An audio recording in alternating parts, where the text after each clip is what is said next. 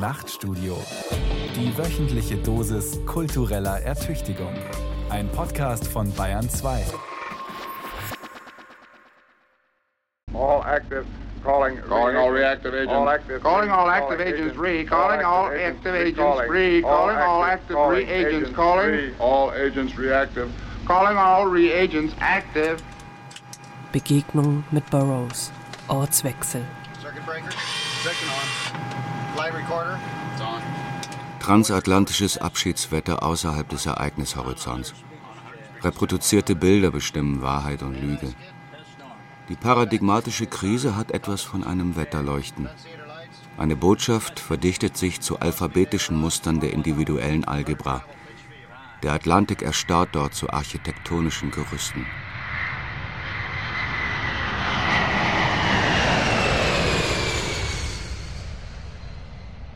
Ich flog wohl von Bangkok, Singapur nach Jakarta oder Australien. Bei 39.000 Fuß bin ich hoch. Malaysische Halbinsel, Tropic of Capricorn läuft da. Henry Miller, meine Damen und Herren, wahrscheinlich habe ich gerade eine Ansage gemacht und sagt, meine Damen und Herren, wir überfliegen gerade Kumulanten, die über Dschungelgebieten aufsteigen.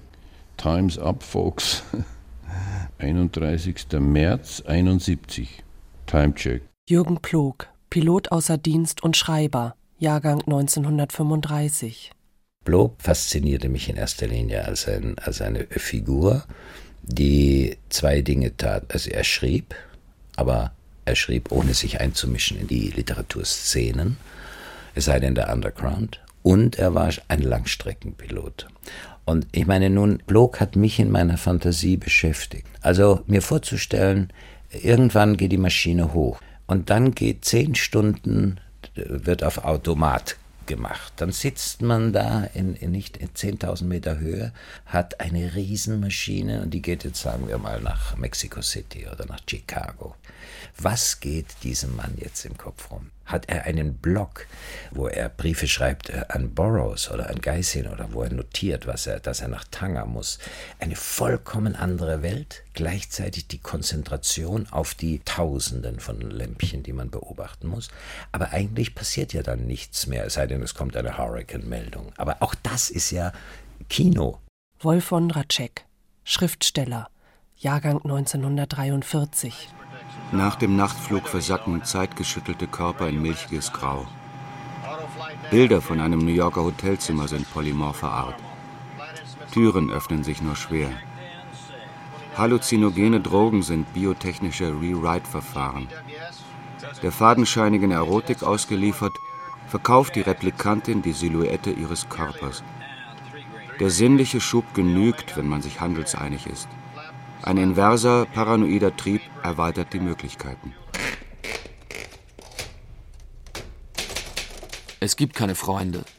Es gibt höchstens Verbündete. Es gibt Komplizen. William S. Burroughs, Schriftsteller, Maler, Prophet und vieles andere mehr. Geboren 1914, gestorben am 2. August 1997. Moralische Schiffbrüchige in trivialen Gewässern überziehen das Publikum mit kryptischen Graffiti. Zombies bombardieren in menschlichen Körpern den heiligen Kadaver des Mainstream. Eine Schutzschicht aus telemischen Seelen, die zum jüngsten Tag surfen. Jürgen Plog, Transatlantisches Tagebuch.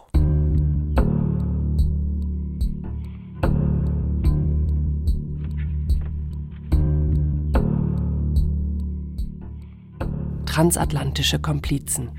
Begegnungen mit Burroughs. Eine Sendung von Barbara Schäfer.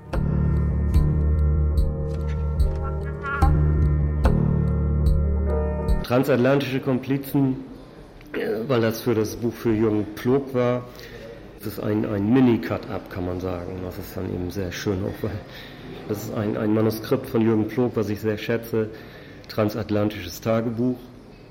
Und dieses Zitat von Burroughs, dass es keine Freunde gibt, sondern höchstens Verbündete, eben Komplizen.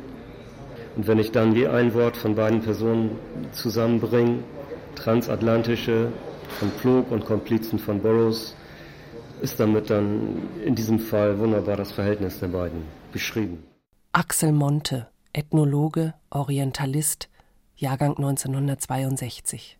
Ich habe meine Freizeit dann immer weitgehend dem Schreiben gewidmet, weil unterwegs habe ich, manche glauben ja, ach, der hat da im Cockpit immer so geschrieben und deswegen ist das alles so verrückt. Das ist ja nicht der Fall, weil erstens, das ist nicht der Ort zum Schreiben, denn unterwegs ist einfach immer diese Belastung von der, vom Zeitunterschied bei Langstrecke. Notizen, ja, also wenn man jetzt so mal so, so leicht angetrunken durch Bangkok ging und in einer Bar gesessen ist und dann kam man, da war, war schon irgendwas im Kopf voll und das habe ich dann schon festgehalten. Ich war dann eher der Bastler, der mit einer Technik arbeiten musste. Aber das Schreiben war für mich nie so, ich will Schriftsteller werden. Und ich war, eigentlich verachte ich bis heute Menschen, die sagen, ich will Schriftsteller sein. Was, was ist das? Da gibt es einen wunderbaren äh, äh, Ausspruch von Burroughs, bei dem habe ich bei in einem Interview einmal gefragt, was würden Sie einem jungen Schriftsteller so auf den Weg geben? Wissen Sie, was er gesagt hat? Buy a typewriter. Und das ist es. Schreiben ist Schreiben. Dass man ihn die graue Eminenz des deutschen Underground nennt, hört er nicht gern. Dabei ist er für die Szene hierzulande als Vorbild wichtig gewesen – als Intimus von William S. Burroughs zählte er zur Avantgarde der deutschen Cut-Up-Schreiber. Hadayatullah Hübsch, Schriftsteller, Jahrgang 1946. Jürgen Plog hat eben, denke ich mir, viele Gedanken aufgenommen von ähm, Burroughs und wirklich weiter dran gearbeitet auch. Burroughs sagt ja zum Beispiel nichts über unsere deutsche Verhältnisse oder Kultur dann halt. Das ist dann bei Plog hat oft sehr analysiert auch deutsche Verhältnisse von Literaturbetrieb, Kulturbetrieb auf ähm, sehr, sehr präzise Weise auch. Wobei er tatsächlich, und das ist so dann nach dem Krieg, einer der wenigen, die in der Lage gewesen waren. Es braucht ja auch einen Vermittler, kann nicht jeder sein. Es gab damals eine ziemlich lebendige literarische Szene. Alternativszene hieß das.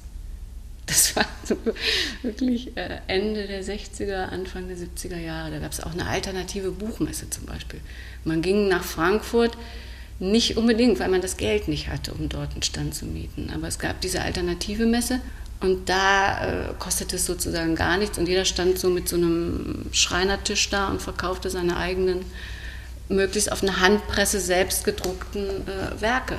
Pochau, Verlegerin und Übersetzerin, Jahrgang 1951. Ab Mitte der 60er Jahre, würde ich sagen, haben, haben informierte Kreise, äh, zu denen ich damals nur bedingt gehörte, das muss ich zugeben, äh, das war eine andere Clique, das waren Leute, die waren, äh, und das hat damals ganz viel schon ausgemacht, äh, fünf bis zehn Jahre älter als wir. Das macht unendlich viel aus, auch an, an Erfahrung, an Wissen. Das war so eine Gruppierung äh, um, äh, um Karl Weißner, Pochao, das waren die Leute, die ich später dann schon kennen, natürlich kennengelernt habe, aber die damals so anfingen, äh, Zeitschriften zu machen. Gasoline, kann ich mich erinnern, war eine wichtige Zeitschrift, aber die habe ich dann zum ersten Mal in der Hand gehabt auf der Gegenbuchmesse. Weiß ich jetzt nicht mehr genau, wann ich war, ich muss aber 70 gewesen sein, denn äh, da war ich das erste Mal auf der großen Buchmesse und dann äh, eben bin ich sofort zu den zu den Freunden von der anderen Fraktion gegangen. Also da war ganz wichtig, diese ganze Traktätchenliteratur, auch aus, aus Amerika, die hat man ja sonst nicht, das ist ja nicht so wie heute im Internet oder so, wo man wirklich innerhalb von Minuten eigentlich äh, auch sehr entlegene Dinge recherchieren und erhalten kann. Karl Ludwig Reichert, Autor, Übersetzer, Radiomoderator, Jahrgang 1946. In der Zeit, wie ich arbeite ich ja mit Fauser Weißner zusammen und wir interessierten uns für diese Richtung, die eben aus Amerika kam, Beat. Und aber in Deutschland war für uns unvorstellbar, dass wir solche Texte, aber auch natürlich eigene, irgendwo veröffentlichen konnten. dann haben wir gesagt, dann machen wir selber eine Zeitschrift. Zunächst UFO, dann Gasolin 23. Jörg Fauser, Karl Weißner, später mehr. Burroughs wurde 1914 in St. Louis geboren, hat an der Harvard University studiert, Europa und Mittelamerika bereist, lebte in Mexico City, Tanger, Paris, London, New York City und bis zu seinem Tod in Lawrence, Kansas. Burroughs hat es nirgends lange gehalten, obwohl er kein ruheloser Wanderer war. Seine Biografie liest sich wie ein Reiseführer. Los Alamos, Cambridge, Massachusetts, New York, Algier, Louisiana, Mexico City, Bogotá, Lima, Tanger, London, Venedig, Kopenhagen, Paris, Marrakesch, wieder London, wieder New York, schließlich Lawrence, Kansas. Nicht die Orte ziehen ihn an, meist sind es die Freunde oder Umstände, die eine bestimmte Stadt ins Blickfeld rücken. Er überlässt sich der Beliebigkeit der Orte, aber er strandet nicht beliebig an ihnen. Es gibt auch kein Aufgehen in irgendeiner Szene. Er bleibt Durchreisender ohne Ziel und ohne Herkunft. Plog über Burroughs, Straßen des Zufalls, Essays. Ich war sehr eng befreundet mit Walter Hartmann. Ich war auch sehr eng befreundet mit Udo Breger. Er hatte diesen Verlag Expanded Media Editions. Und da hat er Titel von Boris und Ginsberg und anderen äh, amerikanischen Autoren veröffentlicht, ja. Das muss äh, Ende der 60er gewesen sein. Und dann kam auch der erste Titel von Plog dazu. Und zwar hieß der Die Fickmaschine, sorgte für reichlich Entsetzen, vor allem in Göttingen, wo Udo herkam. Und das war aber cool damals. Und es gab Leute, die sich dafür interessiert haben und die dann aufhorchten und neue Texte wollten. Ich gehörte irgendwie dazu. Das war keine Frage. Und die haben mich ernst genommen, weil ich ja dann diejenige war, die das praktisch gemacht hat. Also ich habe den Verlag sozusagen an mich gerissen von Udo. Das war ein bisschen schwierig für ihn, den Verlag zu machen, weil er war sehr begeistert, aber er hatte eigentlich wenig kaufmännisches Geschick. Und dann habe ich irgendwann den Verlag übernommen. Ich habe ihn richtig ihm abgekauft und dann in seinem Sinn und unter seiner Mitwirkung weitere Titel geplant und gemacht und gedruckt. Genau. Der Walter Hartmann ist eine doch wichtige Figur, der hält sich immer im Hintergrund. Er war ja Mitherausgeber von Gasolin, aber ich habe ihn schon sehr früh äh, in den 60er Jahren kennengelernt als einen, der interessierte sich auch für Boros und für die ganze Untergrund-Beat-Aktivitäten.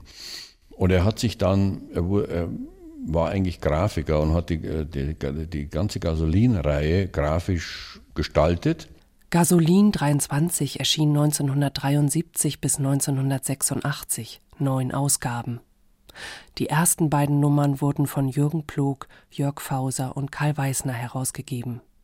Ab Nummer drei sind Plog und Hartmann die Herausgeber, Fauser und Weißner noch ständige Mitarbeiter. Plog war eigentlich eine Figur, bei der man sich traf. Da habe ich zum ersten Mal auch Jörg Fauser gesehen. Fauser war damals noch Junkie und ich kannte den gar nicht. Da immer rein, raus und wieder auf der Toilette, hat sich einen Schuss gesetzt, wieder rein und bam, und dann haben die irgendwas geredet. Auch da war ich auch mehr am Rande, dann Weißner kennengelernt, dann Hartmann und diese ganzen Leute, die trafen sich alle bei Blog. Denn sonderbarerweise hatte der immer den Eisschrank voll. Nicht? Der hatte ja eine Frau und zwei Kinder und ein sehr bürgerliches Zuhause. Und auch, der konnte sich Wohnungen leisten, natürlich, die wir uns nie leisten konnten. Wolf Wondracek veröffentlichte in Gasolin 23 zweite Ausgabe. Sein Roman Früher begann der Tag mit einer Schusswunde erschien 1969.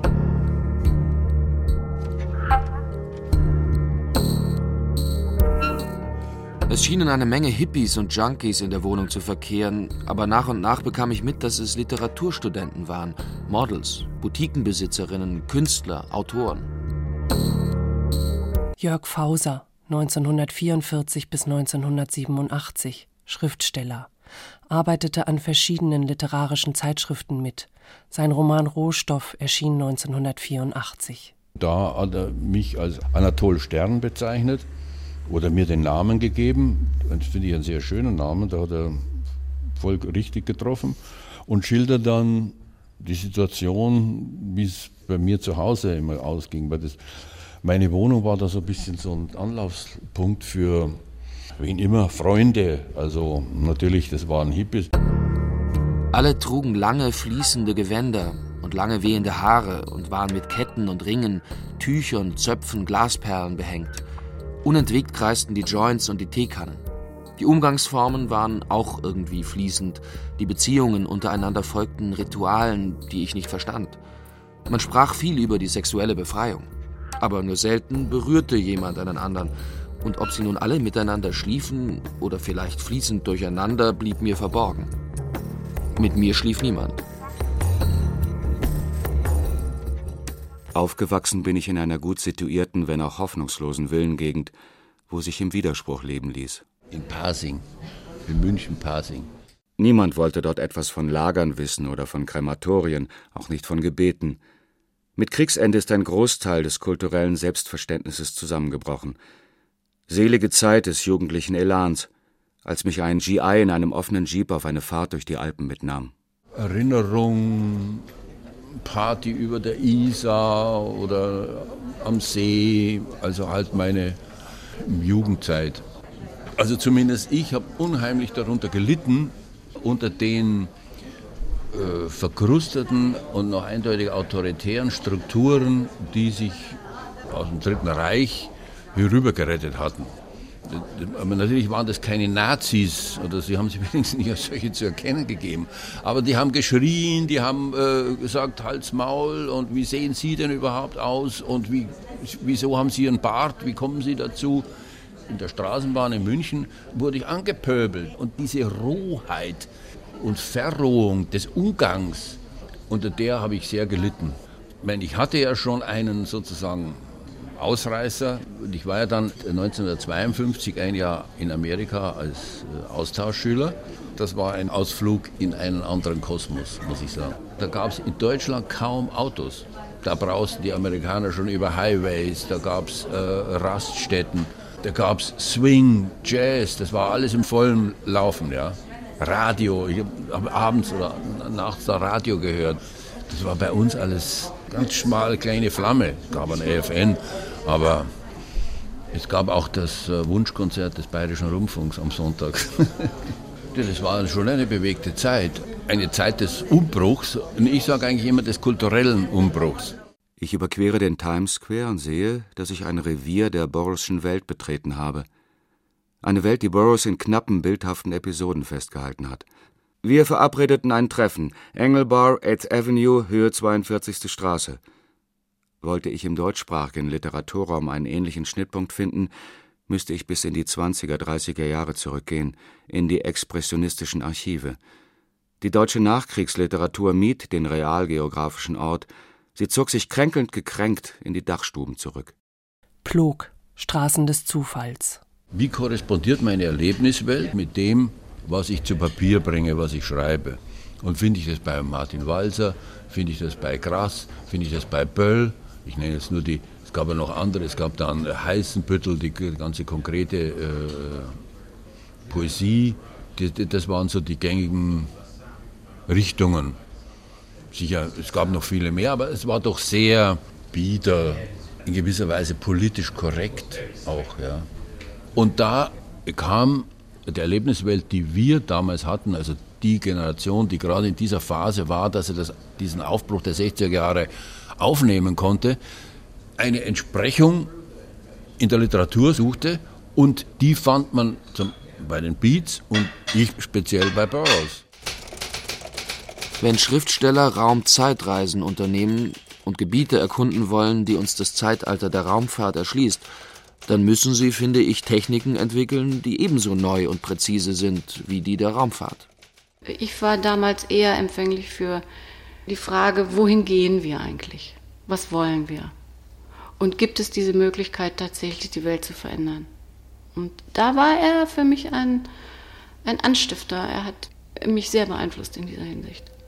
Denn was hatten wir damals? Wir hatten äh, Hubert Fichte oder Enzensberger Arno Schmidt, okay, den nehmen wir mal raus, das war schon toll. Aber es gab nichts Vergleichbares in unserer deutschen Literatur. Und mir fehlte das. Also mir fehlte es aber erst recht erst, nachdem ich Boris kennengelernt hatte.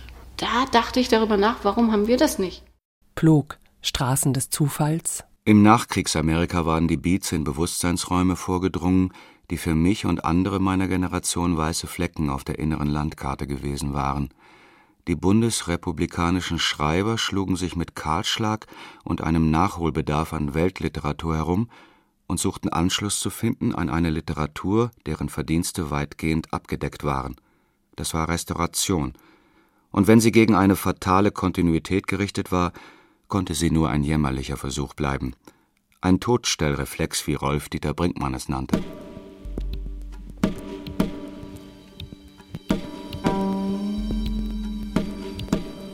Begegnungen, Bewusstseinserweiterungen. Mich hat die Behandlungsweise von Sprache einfach angesprochen. Ausgehend von Naked Lunch 1962. Das hat mir nicht widersprochen, weil ich eben offensichtlich nicht diese Mechanismen habe, dass ich sage, ja Moment, was meint er denn da jetzt damit? Es steht so da und was er meint, muss ich mir sagen. Wie empfinde ich das und nicht wie meint er das? Diese Rückkopplung im eigenen Kopf, die liegt mir und da gebe ich mir meine eigenen Antworten. Naked Lunch ist ein Konglomerat aus beißenden Passagen, die zwischen Albträumen, Provokationen, traumatischen Erinnerungen und neurotischen Projektionen schwanken. Die pandämonischen Triebkräfte der Gesellschaft haben Gestalt angenommen. Patienten sind aus psychiatrischen Anstalten ausgebrochen, Städte gleichen Schlachtfeldern, wo Geistesgestörte Jagd auf ihre Wärter machen, und alle, die Widerstand leisten, gehen schließlich vor die Hunde. Ich glaube, ich habe schon mit 14 oder 15 versucht, Naked Lunch zu lesen.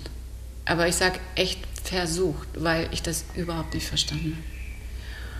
Und ähm, es hat mich aber gereizt. Irgendwas daran hat mich gereizt. Und zwar, dass ich vielleicht die Tatsache, dass ich Schwierigkeiten hatte, es zu verstehen. Also ich konnte ja wählen. Ich konnte ja einen Roman von François Sagan lesen oder ich konnte Burroughs lesen. Ich habe damals aber Englisch gelesen. William S. Burroughs, Kurzbibliografie, eine Auswahl.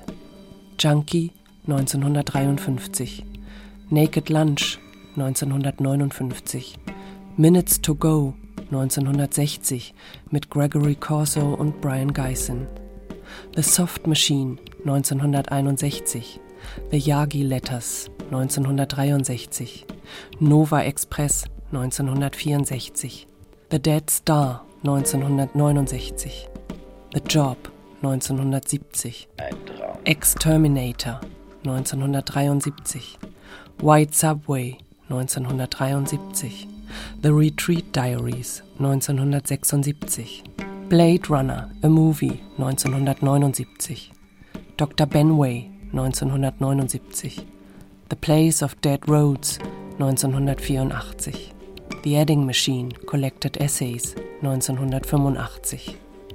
Queer 1985. The Western Lands 1987. Interzone 1987. Tornado Alley 1987. My Education, A Book of Dreams 1995. Also es war der Ausdruck, der literarische Ausdruck, der mich mehr faszinierte als der Inhalt. Wir erkannten da in Burroughs, glaube ich, jemanden, der auf seine ganz persönliche Art rebellierte, das in Sprache ausdrücken konnte.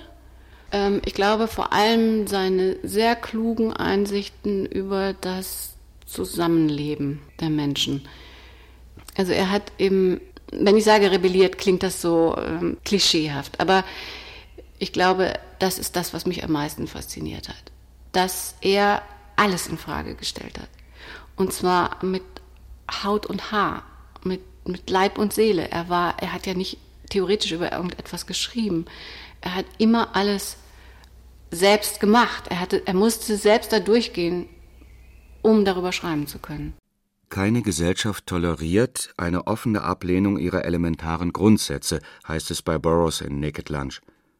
Ein Roman mit solchen Sätzen lässt aufhorchen, schrieb ich damals. Vielleicht war es nur der Mut, der die Ablehnung ignorierte, der mir imponierte. Aber Burroughs hält mehr, als er mit solchen Aussagen verspricht. Was eine Gesellschaft toleriert, bestimmt letztlich nicht sie, sondern das kritische Bewusstsein, das sich ihr gegenüber artikuliert. Plog, Straßen des Zufalls. Mit Burroughs hat sich seit der deutschen Erstausgabe von Naked Lunch 1962 keiner so kontinuierlich beschäftigt wie Jürgen Plog und kein anderer deutschsprachiger Autor hat sich die Sehweise und Schreibmethode des damals verfemten Amerikaners so entschlossen zu eigen gemacht. Karl Weißner, Übersetzer, Herausgeber, Jahrgang 1940. Weißner ist der Übersetzer von Burroughs in Deutschland. Außerdem übersetzte er Nelson Algren, J.G. Ballard, Charles Bukowski, Leonard Cohen, Bob Dylan, Allen Ginsberg, Robert Lowry, Frank Zappa und viele andere. Mit Boros hat es ein bisschen gedauert, weil der ist ähnlich wie Henry Miller im Giftschrank gelandet. Also den hat man an, an diese äh, Literatur kam ich als 16-, 17-Jähriger nicht so leicht hin. Dann war auch natürlich äh, die ganze Drogenproblematik, das war ja äh, unbekanntes Territorium in, in den 50er, 60er Jahren. Die schlimmste Droge, an die man rankommen konnte, also als jugendlicher Beat-Verehrer äh, war Alkohol, aber was anderes ging da überhaupt nicht. Das waren exotische Begriffe, da konnte man sich nichts darunter vorstellen. Insofern war es auch schwierig, die Literatur als solche zu begreifen, von den Inhalten her. Und natürlich äh, ist man mit Naked Lunch eingestiegen, wo ich im Nachhinein sagen würde, das war nicht der richtige Einstieg. Man hätte vielleicht mit der Softmaschine anfangen sollen oder mit anderen Texten von Boros, die auch mehr über das Gestaltungsprinzip, über Cut-Up zum Beispiel erklären. Das hätte mich damals als jemand, der gerade zu schreiben anfing, brennend interessiert. Ein Junkie ist zunächst ein Mann, der sich mit seinen Stoffwechselvorgängen zufrieden gibt. Er hatte auch äh, versucht mit Junkies, das finde ich übrigens sehr sehr schön, weil das sein ähm, im Grunde normalstes Buch ist. Und, und diese, diese Anti-Helden-Geschichte, ist auch sehr amerikanisch. Er hat ein normaler in den 50er Jahren sowieso ein Leser dann auch, ich glaube, große Schwierigkeiten, wenn er einfach äh, schreibt, er, er beschreibt ja sein, sein kriminelles Leben als normales Leben halt, ja. Und wenn er die Leute in U-Bahn-Stationen flattert oder irgendwas und äh, ohne irgendwelche Schuldbewusstsein oder so. Und das, denke ich, ist schon manchen schwer Fall. Junkie ist ein Statement zur Sucht, mit dem sich ein Betroffener den öffentlichen Vorurteilen stellt. Gleichzeitig liefert er einen Bericht über die Situation einer Randgruppe, die damals wie heute der Ächtung ausgesetzt ist. Hier wird nichts geschönt und nichts verschwiegen. Nur unter dem Deckmantel einer reißerischen Enthüllung konnte das Buch in den 50er Jahren veröffentlicht werden – Trivialliteratur, der man kein Recht auf ernsthafte Betrachtung zugesteht. Tatsächlich ist Junkie eine Standortbestimmung, die ein Layout für Burroughs spätere Arbeiten liefert, in denen er die Algebra seiner Erfahrung mehr und mehr dynamisiert und mit beängstigender Präzision darlegt. Es ist, als hätte er den Grundstein für das Abenteuer seiner psychischen Existenz gelegt. Plog, Straßen des Zufalls, Essays. Die elektronische Revolution war das erste Buch von Boris, was ich verlegt habe. Die elektronische Revolution ist meiner Meinung nach heute noch sehr interessant und lesenswert, weil Boros bereits vor 40 Jahren die Entwicklung, die die globalisierte Gesellschaft genommen hat, bis heute, sehr gut vorausgesagt hat. Damals hätte man denken können, also du musst dir immer vorstellen, das war äh, 70er Jahre. Wir waren ja alle im Vergleich zu heute absolut naiv. Damals hätte man sagen können, der Mann ist paranoid. Im Grunde ähm, ist das ja alles nur Literatur. Und das, glaube ich, hat mich damals fasziniert, weil ich glaubte nicht, dass es nur Literatur ist. Ich glaubte, dass das wahr ist. Und ich glaubte, dass man sich dagegen wappnen kann, wenn man diese Dinge liest und verbreitet, dass die Welt dann vielleicht einen anderen Weg geht. Er hat zum Beispiel auch vorausgesagt, dass man damit rechnen muss, dass die sogenannten Herrschenden Wege finden werden, Menschen zu kontrollieren. Auf jede erdenkliche Weise. Und das war zum Beispiel auch so eine Sache, die mich sehr interessiert hat. Also wie macht man das? Beispielsweise, indem man Bedrohungen erfindet. Und was wir heute sehen, was wir hier bei uns in Deutschland sehen, das ist meiner Meinung nach eine logische Entwicklung. Wenn man Boros damals gelesen hat, weiß man, ja, das, so geht das. Man erfindet eine Bedrohung, um dann gleichzeitig wieder eine Rechtfertigung zu haben, andere Menschen einzuschränken. Auch mit Waffen zum Beispiel. Er hat dann wirklich, was ich dann wiederum erstaunlich fand, über irgendwelche neuartigen Waffensysteme sich in 60er, 70ern schon Gedanken gemacht und die tatsächlich jetzt zum Beispiel in, in den Kriegen im Irak oder Afghanistan eingesetzt werden, diese Aerosolbomben oder so Sachen. Am Anfang war das Wort. Und das Wort war Gott und ist bis auf den heutigen Tag ein Rätsel geblieben. Das Wort war Gott und das Wort war Fleisch, so wird uns gesagt. Am Anfang wovon eigentlich war dieses Wort, mit dem alles anfing? Man nimmt allgemein an, dass das gesprochene Wort vor dem geschriebenen kam. Ich schlage vor, die Sache anders zu sehen. Das gesprochene Wort, so wie wir es kennen, kam nach dem geschriebenen Wort. Meine Theorie ist, dass das geschriebene Wort ein Virus war. der als Auslöser für das gesprochene Wort fungiert hat. Würden Sie einem Virus Widerstand leisten, der mit den besten Absichten daherkommt und nichts als eine friedliche Symbiose mit Ihnen eingehen möchte? Ethnien hat man durch Sprache manipuliert. Und das ist, natürlich ist es äh, großartiger äh, Ansatz, wie Boris gesagt hat, Sprache dient zur Manipulation, Sprache ist ein Virus. Und in der Form war halt Boris für mich wichtig und vielleicht ist es auch deshalb gewesen, dass ich ihn eben wirklich viel gelesen habe dann halt, ne? weil was eben auch in der Ethnologie immer wieder vorkommt im Verhältnis von herrschenden Völkern und ich habe es dann Subkultur halt genannt, das aber auch eine Ethnie sein kann. Sei es durch Kolonisation, kolonialreiche Eroberungen oder Sowjetrussland mit äh, Sowjetunion mit den ganzen Völkern. Dr. Phil Axel Monte gibt sogenannte Little Mags heraus und gründete das Magazin Rude Look, befasst sich mit allem Orientalischen im weitesten Sinne. Schweigen ist eine Waffe an ganz unerwarteten Plätzen, ohne neurotische Nebenerscheinungen. Eine unabdingbare Übung, die in einer karibischen Nacht das Mondlicht mit scharfer Klinge ritzt. Die Psychographie der europäischen Zeitdehnung ist eine Fortsetzung des Krieges mit technischen Mitteln. Verlieren tötet die Sinne. Reisende driften durch orientalische Stadtviertel. Sprache ist ein Virus. Monte nach Plog. Sprache ist ein Virus. Essay. The language is a virus. Language, it's a virus.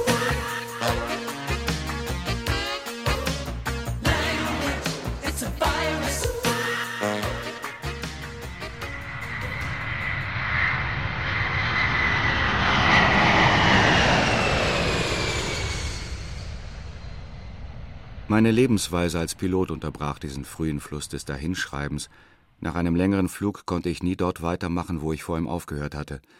Ich musste meine Schreibweise finden, die meiner Lebensart entsprach, was mir mit Hilfe der Schnitttechnik oder Cut-Up gelang. Cut-Up set me free, hat Ira Cohn, der New Yorker Poet, gesagt. Dasselbe gilt für mich. Plog über Plog. Was war Cut-Up? Mit dem Maler Schriftstellerkollegen Brian Geissen hat Burroughs eine Schreibmethode entwickelt, die er Cut-Up oder Schnitt- und Faltmethode nennt. Er sieht es als Verfahren, die lineare, unbewusste Wirkung des Wortes aufzuheben und automatische Assoziationsketten zu unterbrechen.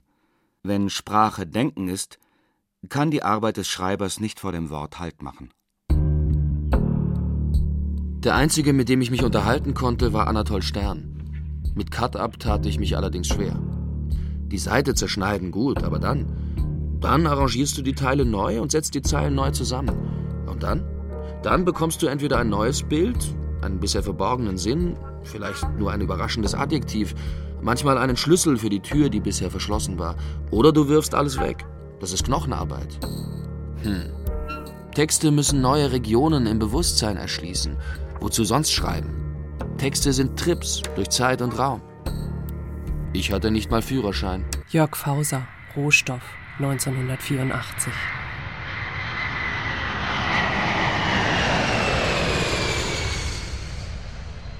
Hashbury Hates.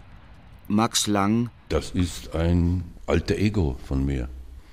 Da gibt es lange Texte, also unveröffentlichte 300 Seiten. Da spielt, ist er die Hauptfigur. Max Lang, mit dem ich einen Nachmittag lang durch Berkeley ging, mehr war nicht drin zwischen zwei Flügen, machte seine ersten Shit-Erfahrungen. Zweimal kreuzten Satelliten unseren Kurs. Ist das individuelle Bewusstsein oder Bewusstsein überhaupt eine Makromontage, deren Wiedergabe mit konventionellen Mitteln gar nicht möglich ist? Mir fiel dazu nur ein zerstreutes Huhu ein, während ich in einem der Buchläden nach Magazinen Ausschau hielt, in denen etwas über die neue Schreibweise des Bewusstseins zu finden war. Eine der vielen unbekannten Zeitschriften nannte sich San Francisco Earthquake und neben Autoren wie Allen Ginsberg, Ed Sanders, William Burroughs, Carl Solomon und Claude Pellieu fand ich auch den Namen Karl Weissner, ein interlinguistischer Agent aus Deutschland. Sein Beitrag war der Verschnitt einer Marinetti-Szene, die die Ausmaße einer Science-Fiction-Vision angenommen hatte. Zurück in Deutschland schrieb ich dem ominösen Mann aus Germany einen Brief, und was folgte war, um es mit berühmten Worten zu sagen, der Anfang einer langen Freundschaft. Beißner gab ab 1965 in Heidelberg die Zeitschrift Klakto wie Zetzdin heraus. Bei einem Studienaufenthalt 1968 in San Francisco lernte er die amerikanische Underground-Literatur und ihre Protagonisten kennen. Er war wahrscheinlich der erste Deutsche, der mit Cut-Up in Berührung kam. Mit Burroughs und Claude Pellieu veröffentlichte er So Who Owns Death TV, auf Deutsch Fernsehtuberkulose. Ich meine, die Methode als solche ist ja nicht jetzt, das ist ja nichts Neues gewesen. Auch. Ich weiß nicht, es gibt sicher, ich habe mich nicht so mit beschäftigt, aber Leute, die das zurückverfolgen, literaturgeschichtlich, Dadaisten haben das gemacht, dann halte ich für Tristan Zarat, Gedichte zerschnitten, einen Hut oder eine Tüte getan und wieder rausgezogen, die Einzelteile bei Boris war halt äh, eine Theorie dann dahinter, das war eben was anderes, dass er versucht hat, einen manipulativen Aspekt der Literatur oder von Geschriebenen, vom Wort, eben das Language is a virus. Und diesen äh, Aspekt der Manipulation, den wollte Boris eben durch das Cut-Up begegnen, weil er sagt, wenn man so unter den ähm, Einfluss steht, das sind halt unbewusste Sachen, die ablaufen, wie man manipuliert wird. William S. Burroughs Faszination für Feuerwaffen, homosexuelle Subkultur, Heroin, Alkohol, Marihuana, Morphium, Opium, Jage und Katzen. Fast ein Leben lang mit dem Gesetz in Konflikt. Bei einer Wilhelm Tell-Nummer nach Schillers Drama So will es die Legende tötet er seine Frau Joan Vollmer, sein kleiner Sohn Billy, später ebenfalls Schriftsteller, wird Augenzeuge dieses Vorfalls. So viel an, wie soll ich sagen, drastischem Material habe ich nicht zur Verfügung wie Burroughs.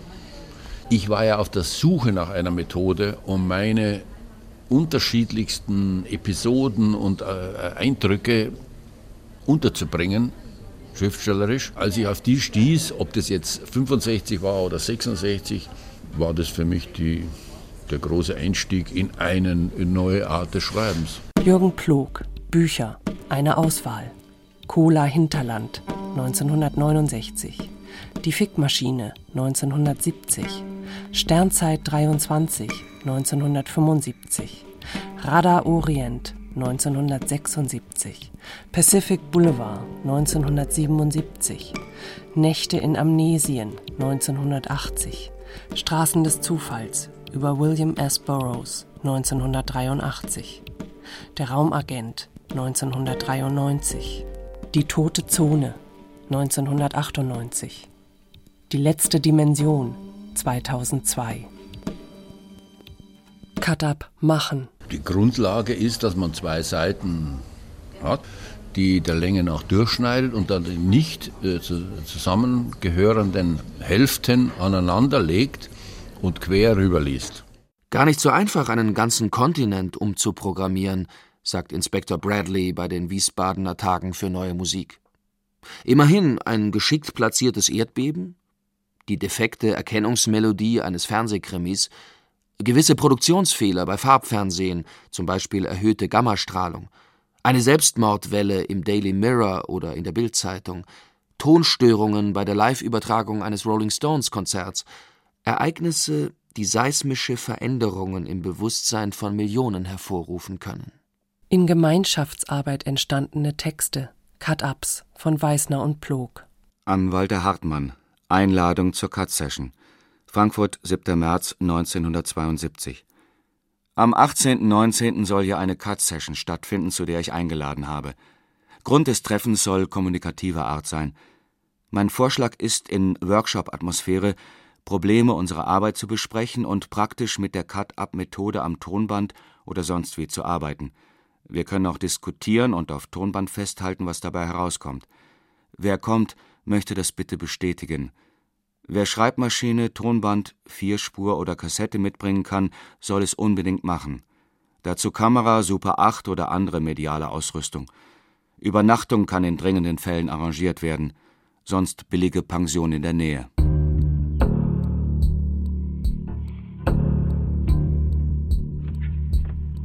Anatol stellte den Fernseher an. Tagesschau.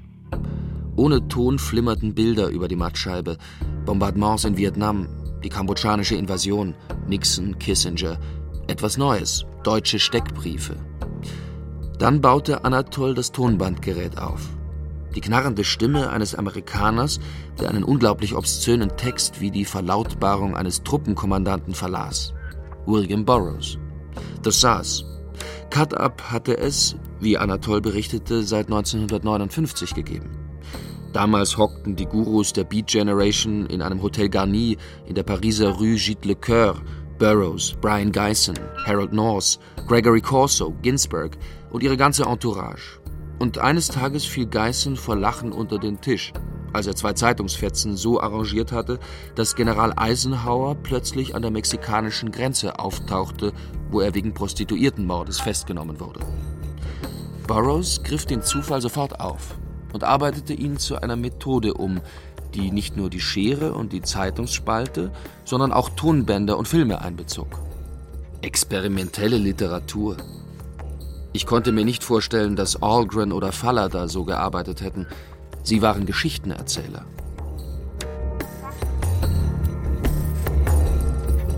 Das Absolute ist eine Sache von Sekunden. Ich bringe dich zum Flughafen. Ein Aufschrei der Ruhe geht durch meinen Körper. Bald trennen uns Wolken. Wolf von Ratschek, Chucks Zimmer, 1974. Aber wenn Sie beispielsweise 1969, früher begann der Tag mit einer Schusswunde, sich nochmal äh, durchblättern, dann werden Sie sehen, das war auf seine Weise ein Cut-Up-Text. Das war eigentlich ein anderer Zugang zum gleichen Phänomen. Burroughs war für mich nicht annähernd so wichtig wie für Block. Nachdem wir über diese Methoden gesprochen haben, das Fold-In und das Cut-Up, ich habe einige Texte ja auch gemacht in Chucks Zimmer, die so entstanden sind. Cut-Up, Pop und die Jüngeren. Auf der CD Hunger ist das Stück Kino drauf. Da habe ich eben diese Methode angewandt, dass ich ein, ein Kinoplakat äh, zu dem Film Mein Essen mit André zerschnitten habe, dass ich mir die Sätze rausgenommen habe, die mich irgendwie aus irgendeinem Grunde angesprochen haben, nacheinander für mich einen wie auch immer gearteten Sinn gebend verklebt habe und dann dazwischen meine eigene Geschichte geschrieben habe. Katharina Frank, Autorin, Musikerin, Sängerin. Jahrgang 1963. Sie setzten mich auf Diät. Sie hörten sich nicht genau an, was ich zu sagen hatte. Sie gaben mir nichts, denn sie hatten nichts zu geben. Sie glaubten auch an nichts, das sie nicht sahen. Dann hatten sie doch die kleinsten Augen und die größten Hände. Damit hielten sie mich zwölf Jahre lang fest. Mit fünf war ich der kleine Prinz. Mit 18 war ich schwermütig. Mit 21 war ich eine der reichsten Frauen der Welt und doch wäre ich beinahe verhungert, weil ich nämlich nur eines mochte. Geld. Der wichtigste Meilenstein in der Arbeit von mir ist eigentlich die gemeinsame Arbeit mit Katharina Frank an der CD Hunger. Das sind ja unsere sogenannten gesprochenen Popsongs. Und das ist die äh, erste CD, in, in der wir eigentlich genau so gearbeitet haben. Ulrike Hage, Komponistin, Pianistin. Kein Jahrgang. Katharina Frank und Ulrike Hage haben 1986 bis 1996 gemeinsam als Band gespielt, die Rainbirds. Cut-Up ist für mich eine Methode und die Methode habe ich auf Musik übertragen. Und da war William Burroughs eigentlich eine der Schlüsselfiguren, denen ich zum ersten Mal in, in Bezug auf Cut-Up in Berührung kam. Das war Mitte der 80er in Hamburg in dem illegalen Club Eisengeist hoch über dem Hamburger Hafen. Da liefen die Filme 1950 bis 1960 mit äh, Burroughs, Geisin und Ian Somerville. Und mir gefiel das unglaublich gut. Und da kamen natürlich Cut-Ups vor, da kam die magische Lampe vor, da kam Hypnose, Meditation, alles vor. Und äh, zu der Zeit gefiel mir einfach alles, was experimentell war und ähm, ja, durch Selbstversuche oder Erfindungen hinter die Kulissen unseres Bewusstseins zu gelangen versuchte. Und äh, das hat mich da sehr beeindruckt. Ein Akrostichon ist eine poetische Form, bei der die Anfangsbuchstaben aufeinanderfolgender Zeilen oder Verse ein Wort oder einen Spruch miteinander ergeben. Bei einem Mesostichon liest man die Buchstaben in der Mitte einer Zeile untereinander. Diese spezielle Form, Mesostichen durch einen Text oder ein Buch zu schreiben, habe ich leicht modifiziert von John Cage übernommen. Axel Monte Sprache ist ein Virus. Ein gehetztes Gehirn auf den Planeten ist überall ausgeliefert. Blut schießt in die Technik des Schreibens. Die zerstörerische Wirkung von gesellschaftlichen Bedingungen ist schrecklich abnorm. Irgendwann vernichten die Boys das schwarze Grinsen. Alles braucht seine Zeit. Sprache ist ein Virus. Man muss es trennen, die handwerkliche Technik vom, vom Inhaltlichen. Das ist im Prinzip so, dass man, wenn man eine Seite vor sich hat, wenn man geübt ist oder viel sich damit beschäftigt hat, kann man es halt im Geiste die Seite zerschneiden und zusammensetzen und dann nimmt man vielleicht einen Satz oder es geht ja nur um die neue Idee, die man dann draus zieht halt. Wobei auch hingegen die Technik selber, das kann natürlich auch wieder ein meditativer Aspekt sein. Da äh, gewinnt fast wieder, wenn man tatsächlich sich hinsetzt, mit Schere und Papier arbeitet, bekommt das durchaus wieder eine Qualität. Das ist das Problem aller literarischen Formen. Es fängt auch beim Sonett an. Jeder Idiot kann natürlich inzwischen ein Sonett machen. Nur, deswegen ist er noch lang kein Shakespeare. Cut-Up ist eine am Anfang relativ leicht zu verwendende Methode. Wenn man aber versucht, zum Beispiel größere Texte damit herzustellen, dann wird es leicht sehr knifflig und dann muss man die handwerkliche Seite sehr genau beherrschen, weil sonst äh, trickst man sich selber und letztlich dann auch den Leser aus. Also ich denke, es wird neue Methoden geben. Im Prinzip ist der Computer nicht das Ende von Cut-Up, sondern eine Erweiterung der Möglichkeiten. Mithilfe dieser Maschine können wieder neue Formen entstehen und kann, kann eine neue Dimension auch des Schreibens eröffnet werden. Nur entscheidend ist, glaube ich, in dem Fall nie, nie die Form, sondern der kreative Mind, der diese Dinge konzipiert und umsetzt. Und wenn das Material schlecht ist, wenn das Konzept nicht intelligent genug ist, dann kann man das Ergebnis immer in der Pfeife rauchen. Im umgekehrten Fall kann immer große Literatur rauskommen, egal ob wir die heute kapieren oder ob das die Leute erst in 2040 kapieren werden. Burroughs bestand eigentlich zunächst aus, aus seinen Texten losgelöste Sätze, die sich selbstständig gemacht haben, wie der berühmteste natürlich Language is a Virus oder This is a Game Planet oder We are here to go. Das sind alles so einzelne Sätze und Aussagen gewesen, die mir so gut gefielen, dass ich eigentlich seine Bücher dann auf Englisch auch so fetzenartig gelesen habe. Ich habe die eigentlich meistens nie von vorn bis hinten gelesen, sondern immer nur äh, Kapitel oder Absätze oder was mir gut gefiel, halt sprachlich. Ich, ich tue mich ja mit Vorbildern immer so schwer, aber ich, ich habe natürlich Musiker gehabt, die ich gerne mochte. Zum Beispiel Bill Laswell war lange jemand, dessen Art, Musik zu machen oder dessen Art, die Welt zu betrachten, mir gut gefiel. Und der hat ja 1989 mit Material die CD Seven Souls rausgebracht und da spricht Burroughs zum Beispiel in einem Titel Auszüge aus Western Lands. Das ist ein, ähm, eigentlich eine der ersten live eingespielten Vertonungen von seinen Texten, also über so einen drängenden, scheppernden Bass mit funkigem Schlagzeug, seine Stimme drüber. Das eigentlich war damals, fand ich das ziemlich gut. Dann kam Hal Wilners Dead City Radio, wo Burroughs äh, mal nicht einfach nur zu Rhythmen oder über elektronische Rhythmen gelegt wird, sondern eben zu Outtakes von Symphonieorchesterklängen spricht. Das wirkt besonders böse, finde ich. Aber letztendlich fand ich am spannendsten seine eigenen Original-Vinylaufnahmen mit den Tape- und Cut-Up-Experimenten, die er selber gemacht hat. Das hat eigentlich meine Art zu komponieren so beeinflusst, dass ich einfach nicht mehr linear gedacht habe, sondern viel assoziativer und auch viel radikaler wurde im Abschneiden von Stücken, im Aneinandersetzen von verschiedenen Stilen. Welcome to the Nova Convention. This is a test. On tonight's agenda, in alphabetical order, will be William Burroughs, Don Sanders and the BBC troupe, John Cage, Merce Cunningham, Allen Ginsberg, Ann Waldman, Ed Sanders, ladies and gentlemen, William Burroughs. Die vielen Conventions zu Ehren von Burroughs, zum Beispiel Nova Convention, New York 1978, dann Brixton, London 1982 oder Here to Go, Dublin 1993. Dort trafen alte Recken der Beat Generation auf Performance-Künstler, auf Komplizen. First, I would like to express my appreciation for the artists and producers and helpers who have made this event possible. And uh, people have asked me uh, what the whole NOVA convention is about.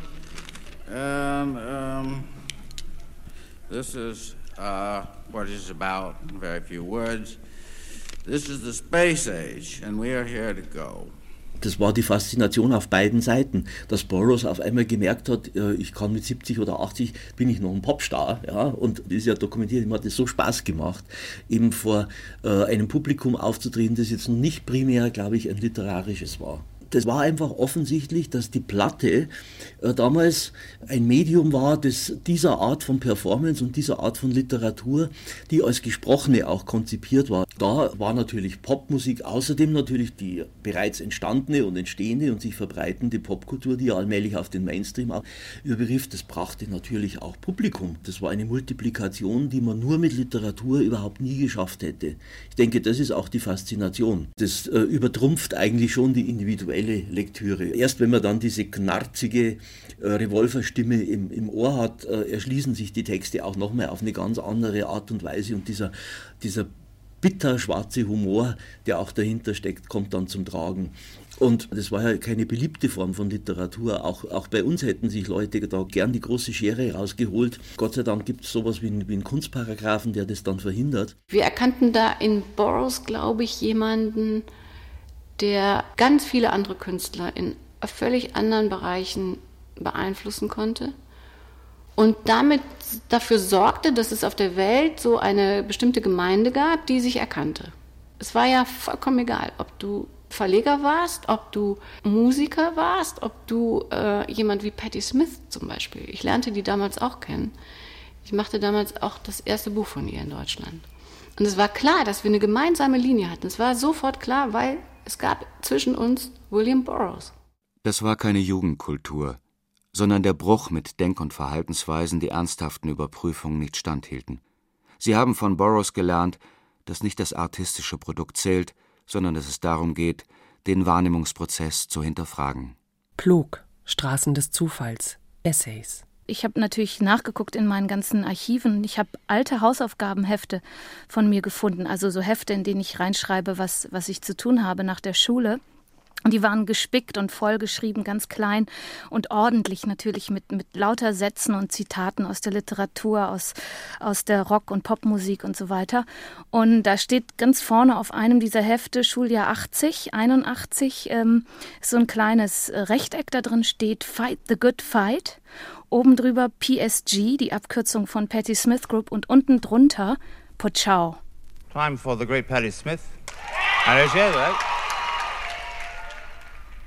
I'm real happy to be here, and I'm very honored to uh, be doing something with a lot of these guys because I think that a lot of the guys that you saw tonight have uh, they were predict the predictors of the future. I mean, Mr. Burrs and Mr. Geisen especially predicted the future. You know, when we were like. Uh, 1946, they were like sitting around Stone predicting our future. Wenn man jung war in den 80ern oder so Anfang, Ende der 70er, äh, kann das natürlich befreiend wirken. Zum Beispiel, dass er wirklich sich überhaupt nicht an irgendwelche Strukturen oder geradlinige Erzählungen gehalten hat. Man hat gesehen, es funktioniert auch. Und es, äh, das war für mich persönlich ein Aha-Erlebnis, was das Schreiben betrifft.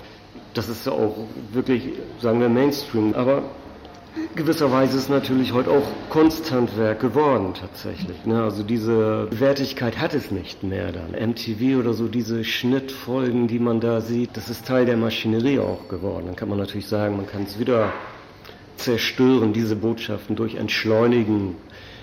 Das kommt auch bei Boris vor. Ist die Rede davon, den inneren Wortstrom zu unterbrechen, als andere Möglichkeit. Das ist heute sicher noch viel wirkungsvoller geworden im Unterschied zum Cut-Up halt. Denn Burroughs hat diesen Ausdruck ganz schön Partisan des Schweigens werden. Eine uralte Tradition, die äh, fast alle spirituellen und mystischen Bewegungen geübt haben. In unserer heutigen Zeit eben unbeabsichtigt oder vielleicht auch überraschend sehr aktuell geworden. In der Hinsicht kann man auch sagen, war Boris zum Teil Avantgarde, in dem Sinne, Heute benutzt man Avantgarde ja nur noch für irgendwas, was man vielleicht nicht versteht oder was komisch ist oder so. Aber Vorhut, das impliziert ja immer, dass es irgendwann mal Mainstream wird. Ernüchtert muss ich heute feststellen, dass es von den Verkaufszahlen her überhaupt nicht lohnenswert war. Dass es ähm, bestimmte Leute beeinflusst hat, kann man nachvollziehen. Also es gibt auch in Deutschland sehr viele, die sich auf ihn beziehen. Neulich wurde die Frage aufgeworfen, was Burroughs für Deutsche so interessant mache.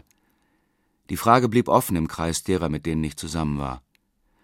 Heute scheint mir, dass die Antwort damit zu tun haben mag, dass der Mann etwas Faustisches hat und jahrzehntelang mit der dunklen Seite seines Lebens, dem Ugly Spirit, gehadert hat. Keine Frage, er ist ein moderner Faust. Letztes Kapitel Begegnungen mit Burroughs. Persönlich? In, in New York. Und zwar war ich da 1978 das erste Mal mit Walter Hartmann zusammen und wir haben ihn besucht. Das war damals einfach möglich, weil das war nicht wie heute, dass du dich anmelden musst, äh, Manager oder Agent oder irgendwas, sondern man kannte sich, weil wir waren hier in Deutschland sozusagen sein Publikum und auch sein Sprachrohr. Also das war natürlich dann klar. Er kannte uns und wir, wir konnten anklopfen und hingehen und ihm die Hand schütteln, wenn wir das wollten. Der Bunker war in der Bowery in einer ganz runtergekommenen äh, Gegend, wo die Obdachlosen auf der, auf der Straße schliefen. Und da wohnte er oben, das war im ersten Stock. Das war ein ehemaliges YMCA-Gebäude. Es hatte keine Fenster. Pissoirs gab es da, also das habe ich aber nie gesehen. Es war nur ein riesengroßer Raum, ziemlich kahle Wände. Und wenn man also läutete, dann dauert es eine lange Zeit, weil er musste runterkommen und mehrere Türen mit Schlössern oder Ketten oder der war total verbarrikadiert, aufschließen. Und dann liefen immer unterschiedliche Dinge. Einmal war er mit Waffen beschäftigt. Ich weiß zum Beispiel mit einem Blasrohr einmal. Dann hat er gesagt, also ich erkläre dir jetzt genau, wie so ein Blasrohr funktioniert. Da war Ginsberg auch noch dabei zum Beispiel. Der Ginsberg hatte ja irgendwie einen Schlaganfall, war es eine Gesichtshälfte war gelähmt oder leicht gelähmt. Und dann hat er gesagt, so, also ich mache es euch jetzt vor mit dem Blasrohr, du musst den Pfeil da rein tun, dann muss er blasen. Und das ist aber eine bestimmte Technik. Man muss auch geben, dass man die Luft nicht durchs Rohr reinholt, dann hat man sich nämlich den Pfeil in, in den Rachen rein. Dann muss so machen und dann Richtig. Und der Ginsberg konnte das nicht, weil er konnte die Luft nicht äh, halten. Das ging immer durch die Lippen raus. Naja, hat man das gemacht und brachte er andere Dinge, Totschläger oder haben wir, ich weiß nicht, was andere Wolfer hatte. Und so ging es von einem Thema zum anderen. Über Texte, auch über, überhaupt über Schreiben wurde eigentlich nie gesprochen. Als ich Burroughs 1969 in London das erste Mal gegenübertrat, war er ein zurückhaltender, formell auftretender Mann.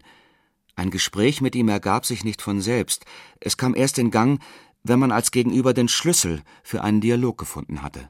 Ich habe mehrere Interviews mit ihm gemacht, immer das Gefühl gehabt, dass ich die Antworten also mehr oder minder schon weiß und habe nur sozusagen als Stichwortgeber fungiert, was sicher nicht gut war, weil ich hätte intensiver in ihn eindringen müssen, um etwas rauszuholen, was er vielleicht bis jetzt noch nie so gesagt hat. Und diese Hartnäckigkeit, vor der bin ich immer, bin ich immer zurückgescheut, weil also ich war einfach dann doch ein Freund oder ein, ja, ein, ich stand ihm zu nahe, als dass ich ihn als Objekt sage, also Sie widersprechen sich doch hier, also sagen Sie mal, jetzt meinen Sie es mehr so oder geht es jetzt so? Da wird der Befragte eigentlich zum Objekt. Und den Schritt wollte ich nie tun. Wir wollen doch den Komplizen.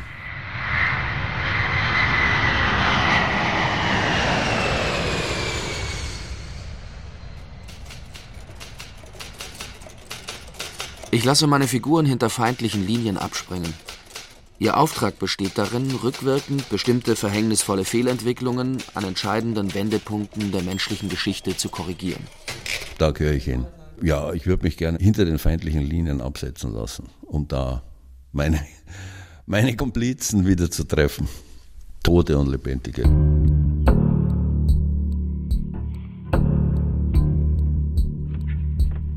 Transatlantische Komplizen. Begegnungen mit Burroughs. Eine Sendung von Barbara Schäfer. Mit Jürgen Plog sowie Katharina Frank, Ulrike Hage, Axel Monte, Puchau, Karl-Ludwig Reichert, Wolf Wondracek. Sprecher Hans Kremer, Heiko Ruprecht. Ton und Technik Cordula Vanchura. Regie Barbara Schäfer.